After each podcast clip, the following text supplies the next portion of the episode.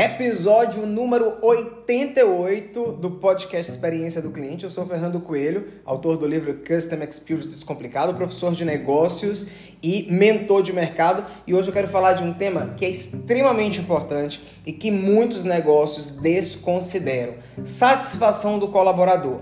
E aí, para você medir a satisfação do colaborador, existe uma metodologia muito legal chamada ENPS.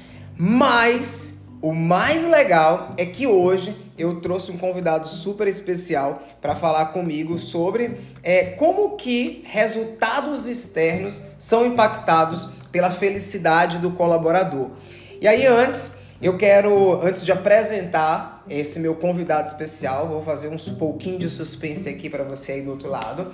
Eu quero explicar o que é o ENPS. O ENPS todo mundo já conhece, que é aquela métrica que você mede a satisfação do colaborador, perdão, a satisfação do cliente e o quanto esse cliente ele estaria disposto ali a é, indicar para um amigo ou um familiar, né? É aquela perguntinha básica, é, avaliando empresa X Uh, e levando em consideração o seu nível de satisfação de 0 é totalmente satisfeito e 10 é totalmente satisfeito, quanto você indicaria? Traz isso agora para a realidade do, é, do colaborador. Imagina se você fosse fazer um NPS interno.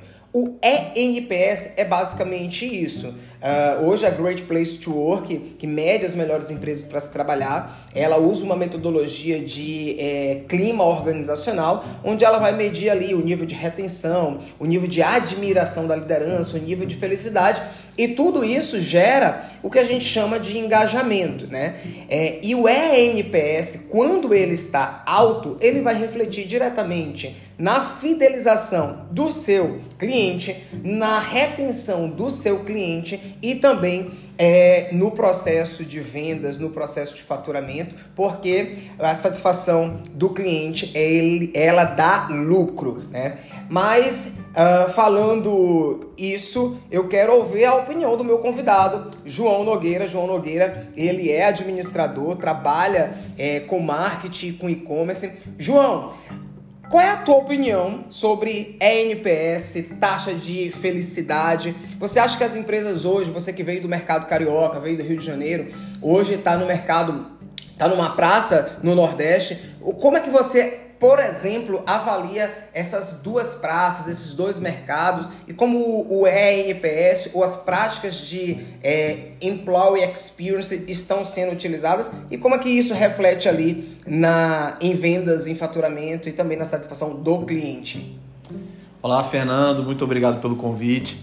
Então, é, eu acredito que o ENPS ele é muito importante porque ele mostra o que muitas vezes não está visível, né? Que é como o próprio colaborador é, ele está enxergando as práticas da empresa e, e o momento dele também, né?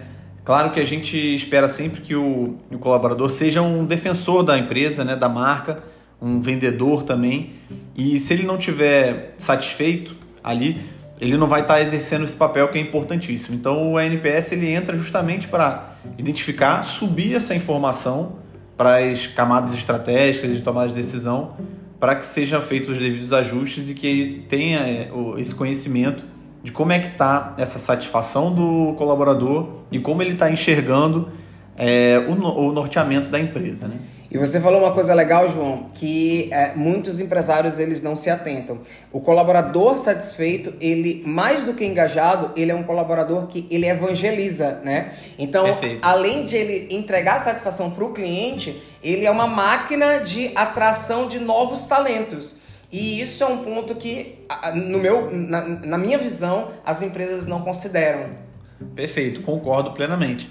É, também tem esse ponto da da, da venda não só da marca e, e do produto dela, mas também do, do, trabalho ali, né? Como você citou a Great Place to Work, que é uma ferramenta, é uma empresa né, que faz essa análise, mas uma, um, um, um colaborador que ama trabalhar ali e que vende as ideias da empresa também acaba sendo um recrutador, né? E principalmente para certos setores hoje que é, nós temos dificuldade de contratação e escassez de mercado, isso acaba sendo muito importante para a empresa.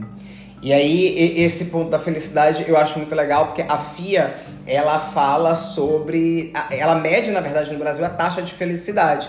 E quanto mais feliz, mais engajado é, o colaborador é. Mas a, a gente acha que felicidade é muito intangível, né? É, é um conceito muito intangível.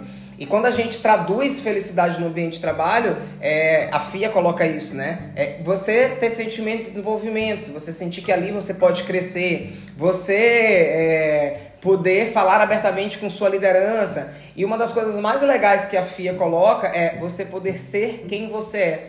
E aí entra outras práticas uh, transvestidas, uh, como práticas de inclusão, práticas de diversidade. Tudo isso reflete no ENPS ou estou enganado? Reflete, com certeza. Fora que o NPS ele acaba servindo também como um canal né, seguro.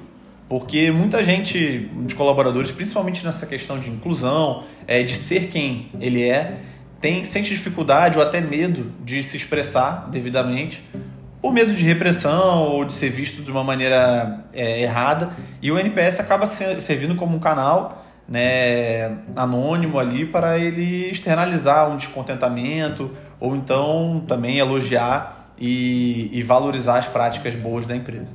João, falando de NPS de felicidade, eu estou muito feliz de você estrear esse bate-papo com o convidado, que é um bate-papo curtinho, que a gente deixa drops ali de conhecimento é, muito obrigado pela sua participação aqui no nosso podcast Experiência do Cliente. Você é o primeiro a participar. Muito obrigado. Eu que agradeço, foi uma honra e espero os próximos convites. Gente, quem está acompanhando aqui, se gostou, compartilha, curte. Vamos entregar boas experiências e até o próximo episódio. Tchau, tchau.